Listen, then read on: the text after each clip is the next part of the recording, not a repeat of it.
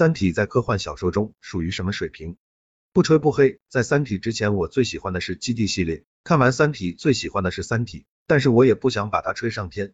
其他几位的回答完全就是捧杀。相比较之前的科幻名作，三体是很另类的作品。科幻作品本身也有更细致的类型划分，针对不同喜好的人群。三体属于硬科幻中的极端，它的卖点是大宇宙观、宇宙历史观、终极命运以及对未来科技的夸张想象。总结起来，就是将人类的想象力推到极限，戳破最后的想象边界。那其他的部分呢？怎么和欧美的那种人文主义气息浓厚、故事人物丰满、社会性人性探讨满分的作品相比？这种侧重点的不同，导致《三体》在国际上爱好者众多，但是评价仍然无法赶超《基地》《沙丘》《海伯利安》《海因莱因》等。但是在《三体》擅长的领域，一个能打的都没有。